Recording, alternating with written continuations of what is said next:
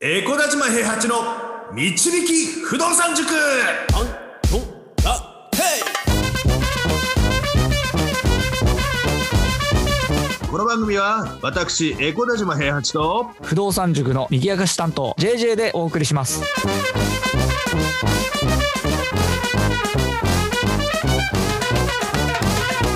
はいおはようございますおはようございますいやー JJ 君はい性格が破綻してるからねうんメガブリーチの時間が半端ないですよえ髪の毛髪の毛をね痛めつけることにはまってましていやこれ聞いてる人わかんないでしょうけどもう塾長の顔見えてるんですけどもうなんつうんですか色ないです ね真っ金金そうね落ちるところまで落ちたって感じかなとりあえず言い方よ そういうことじゃないでしょいや学生の時とかはねあのダンスの発表がある公演があったりする前にうん必うんうんず色入れてたから、うんあの色抜くんですけど入れる入れ入れる前にね、はいはいはあの当時はねメガブリーチをやったまんま寝たりとかしてましたねいいやいあやのダメですよそんなことしちゃ俺ね頭皮が異常に強いのよいや全然あの確かに全然毛とか抜けてないですもんねそうそうそうそうそう俺ハゲてもいいやと思って生きてんだけど全然ハゲる あれがなくてねいや意外とハゲ始めたらきついもんっすようん、そうだからいろいろさ人によって気にするところが違うじゃない、そうですね JJ 君なんかお薬飲んでたりするじゃない逆に 飲んでますよ。もうだいぶハゲちゃったんそうで、もう気になっちゃった んで、薬飲んでますから、俺は。そう僕はだからハゲてもいいやと思ってメガブリーチめ,、 ま、めっちゃやるんだけど全然、うんあの頭皮が痛まないんだよね髪の毛だけ痛んで、ハゲる気配もないですね。うん、うんただねあのちょっと今日話したい不動産の話とちょっとつながってくるんですけどはい。あの人によって大事にしたい場所が違うなっていうような話をちょっとしたいなと思っててはい。であの実はあのー昨日ねあの JJ 君からちょっと電話もらってあの新築のアパートの話してたんですけど、はいはいはい。であの僕らが今あのパッケージで買ってる新築のやつっていうのは基本的に建築会社決まってて出来上がりで10%でみたいなのを新築買ったりする、えー、とな何か数名がいたりするんですけど、はいはいはい。どうせお金かけるんだったらあのやっぱりちょっと自分でいろいろデザインから入っていって建築士と話しながら少しおしゃれなあのアパート作りたいって昨日 JJ 君から話もらった時にめちゃくちゃ嬉しくて、俺は。おうおうあ、そうですか。はい。あの要するに何だろう商品として出てるものだけをあのなんだなんだろう陳列棚に並んでる商品だけがこれが売り物だって思って買ってる人からはい。あこれはじ自分でこことここができるんだからこういうふうに作ってみたいって思うような投資家に一段階レベルアップしたっていう話だと思ってるんですよ。おうおうそう捉えてもらったんなら嬉しいですけど。はいやいやこれでもあの本当に別に中古のアパートでも言えることで、はい。えっと、例えば顕微鏡とか楽町とかアットホームとかうん。そういったところに載ってるものだけがあの商品だと思ってるあのまだ始めてない投資家の方っていらっしゃると思うんですよね。はいはいはい。あの基本的に商品っていうのは棚に並んでるもんだって思ってる人っていうのが結構いっぱいいると思ってるんですよ。うんうんうん。で棚に並んでるやつから選ぶからはい。あの長く見てれば見てるほどね前に買った人のやつの方が良かったなとかうん。買えなかったけどあの物件すごくいい物件だったなとかっていう風な判断がそこでするような感じになってくるんだけど。はいはいはい。実際いい物件本当にいい物件買ってる人って棚に載ってないやつ買ってるんですよねうんうん棚っていうのはもう基本的にはレインズっていう風な、うんあの不動産業者さんがね基本的にはそこに載せなきゃいけませんよってなってるやつだったりするんだけど、うん実はあのーすえっ、とね3日前か3日前にもちょっとうちの新しい子と一緒にあのー成田の方に物件見に行ってきたんですけどうん。はい。あの業者さんが持ってるやつで棚に載ってないんですよ。うんうんで今仕入れて入居付けをしてるよっていう風なじゃ状態のやつで,、うんで入居が埋まってきたからそろそろ売りに出そうと思うんですけどまずはどうですかちょっと見てみませんかっていうことで行ってきたっていう風な話になってきてるんですけど、うん。はいはいはい。であの売りを頼まれてね頼まれた物件っていうのは必ず基本的にはあのレンズ載せなきゃいけないんだけど自分が持ってる物件でいつ売るか決めてもないっていうような物件は棚に乗らなくていいわけですからね。うんうんでそういったのを事前にお話もらえたりとか、あのチャレンジさせてもらえるように時間もらえたりっていう風な形になってると成功確率はすごく上がったりもするしうん。はいはいはい。そもそも違う棚に載っちゃってる物件っていうのを探すのっていうのはすごく大変なんですよ。うんうん実は投資物件なんだけど実需向けのサイトにそーっと載ってたりとか、はいはいはい。みんなが探してないね、うんでそういった物件を見つけることで利回りで言ったらとんでもない利回りなんだけどあの例えばなんだけどアパートが全空でうん戸建てがついててもうこれアパート全空だから戸建てでいいやって言って戸建てのサイトにひっそりと載ってるアパート付きの戸建てとかもあったりするんですうんよ。うんうん。なるほど。でそういうのをあの見つけてあの自分があのなんていうの一人しか戦い戦わなくていいいい状態で物件をチャレンジしたりっていうふうなことできないとなかなかいい物件とは出会えないような時代になってきてるなと思ってるんですね。うんうんうん。でこれあの一番最初にその人が気にするところが違うって話したじゃないですか。はい。頭皮を痛めつけようとしてる人もいれば頭皮を守ろうとしてる人も いる、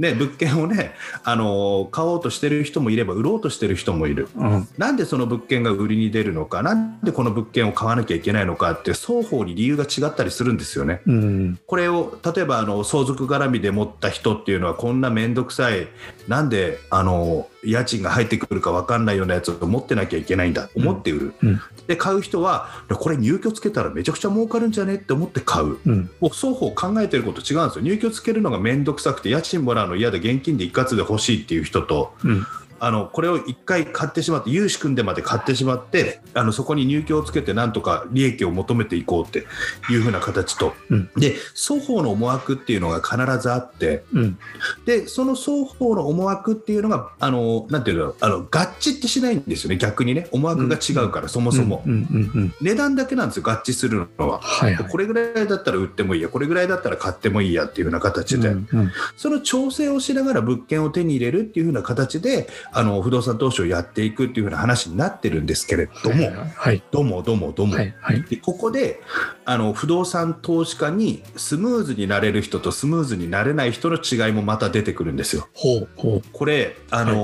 ーすごいあの最近いろんなところに顔を出したりとかでスタイフもねポッドキャストとかあの音声も配信しててはい。ちょこっとだけなんか名前があの前よりか、あのー覚えてもらえる機会が増えてきたみたいではいはいはい。いろんな人に声かけられる、あのー機会も増えてきたんですよ。おうおうおう。はいでその中で、あのー物件を買えない人っていうのがすごい見えてきてはいはい。分かってきちゃって、はい。あこの人買えないんだろうなって思って次話した時もやっぱり買えてないっていう人がやっぱり分かるようになってきちゃったんですね。おおすごいですね。はい。理想が高い人が無理ですねまず。ああなるほど。であのー勉強家なんですよめちゃくちゃそういう方って。うんいろんな人の本読んでたりとか、いろんな人のコラム読んでたりとかするうの、んうんでもその成功されてる人たちって、運命の出会いみたいなのしてるじゃないですか、皆さん。うんうんうん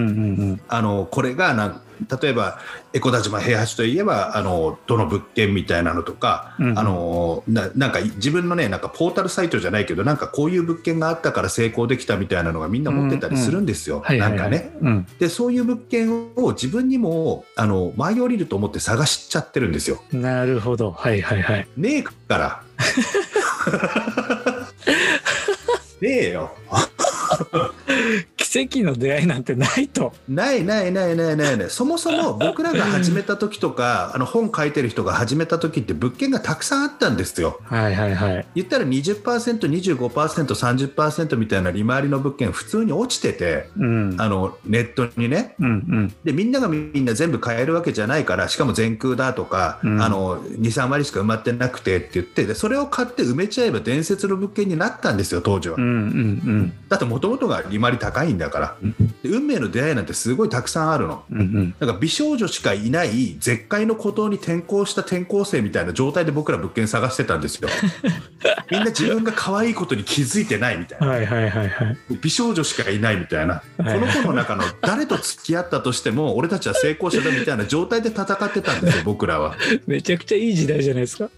すごいいい時代だった。うんでも今見て、見て、プレイヤーが増えてて、はい。でそその時期に始めてた不動産がいいなと思っては始めてた人って、さらにお金持っちゃってるでしょ。うんうんうん。で、そのあな、なんていうの、いい時代に始めた人たちが不動産辞めてるかっつったら辞めてないわけですよ。うんうんで、その人たちを目標に新しい人たちも入ってきて、プレイヤーが増えてて、うん。うんあの物件が取り合いになってるんですよ。うんうん。だから絶海の孤島の美少女しかいないところに行ってたはずなのに、そこにはもうすでにいろんな人人がもう乗り込んでってうん全ての,、あの女の子たちに相手ができちゃってねはいはいはい。でもその島にはもう誰もいないからって言ってあの普通の学校に来たわけですようん。そうするとそこには普通の子しかいないです基本的には。うんうんでいてもやっぱりあの普通の学校だからクラスのマドンナって言われるようなこと2番手3番手ぐらいまでの子はいますよ。うん。うん。でそれも絶海のこと上がりの転校生がもうイケメンプレイボーイになってね戻ってきたそいつらが大体あの先に手を出しちゃうんですようんう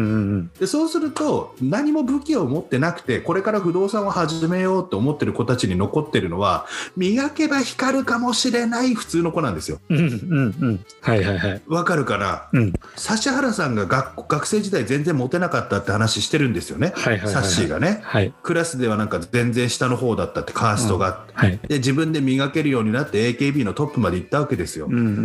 んそういう子が残ってる可能性はあるんですよどこの学校にも、うん。うんうん。なるほど、ね。もしかして前髪を切ったら可愛いかもしれない眼鏡を外したら可愛いかもしれない、はい。うん、制服が自分のあのなんだろうあの丈に合ってるのをね着たらなんかか家庭の理理由でなんか大きめの制服買わされちゃって身長伸びなくてずっと大きい服を着てたりとかしてねはいはいはい。実はちゃんとした制服を着たら可愛いかもしれないとかねはいはいはい。なんかそういうふうな、なんかいろんな条件があって、可愛く見えてないようないい物件っていうのを探していく作業をしないと、はい。いい物件とはめあの出会えないし、そういう物件を探して買うことによって、もしかしたらそれが運命の物件になるかもしれないけど、あ利回りとかで見るとそこまでじゃないよっていうふうな物件しか残ってないと。あ。ただ、その絶海の孤島に行った先駆者の人たちを見ちゃってる人たちっていうのは、うんそういう物件が俺にも訪れるんじゃないかと思って買えないまんま1年、2年、3年っていう風な形でずっと探してるんですって、この前聞いてびっくりしたの物件探し始めて3年経ってますって言った人。 いや、ず3ー年っと間あっ探たしてらまさすすがに、ね。ずーっと探してたよさすがにあるだろ、3年探したらって思うんだけど。ああ、そうっすよね。うん、でもそういったところであの自分の価値観を作り上げてもらう見ちゃったものっていうのをちょっとあの破壊したりとかうん。ね。うん。あなたの価値観にブリーチをかけてみませんかって話なんです よ。つながるな。そうそうそうある程度落とさないとねおうおうある程度落とさないと色をある程度色を落として少しあの誰の色でも染まれるような状況になってないと物件は買えませんよっていう話でうん今日は終わり。なるほどにねしたいと思ってますよ。つなげましたな。うまいな。どうですかね。どうですかいや、いいと思いますちょっと今日よは。あの枕とオチにこだわってちょっと今日話を練り上げて。素晴らしかったです ね。でもそのね今ある普通の子をどう料理するかっていうかんそれを考えるっていうのはすごく重要ですもんね。そうですね。だからあの都会にばっかり探さなくて自分の地元に身近なところを探したらなんか幼馴染みみたいにいい物件がいたよとかね。